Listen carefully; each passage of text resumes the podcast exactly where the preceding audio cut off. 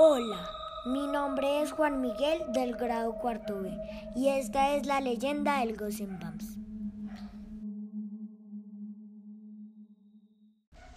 En el norte de Noruega, en un bosque muy solitario, unos cazadores desaparecieron sin razón alguna.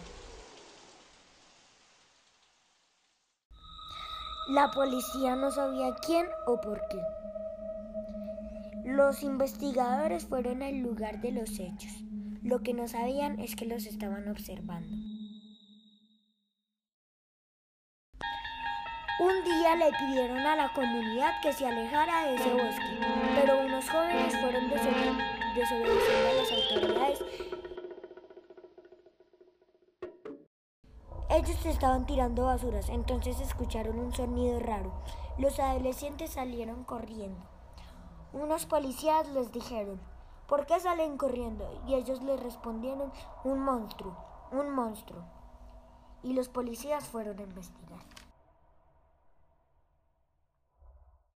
Dos horas después escucharon un sonido extraño. Entonces salió una araña con diez patas y era gigante. La araña se comió a todos los policías. Nadie ha ido nunca más, pero los que viven cerca dicen que por la noche se escuchan unos sonidos raros.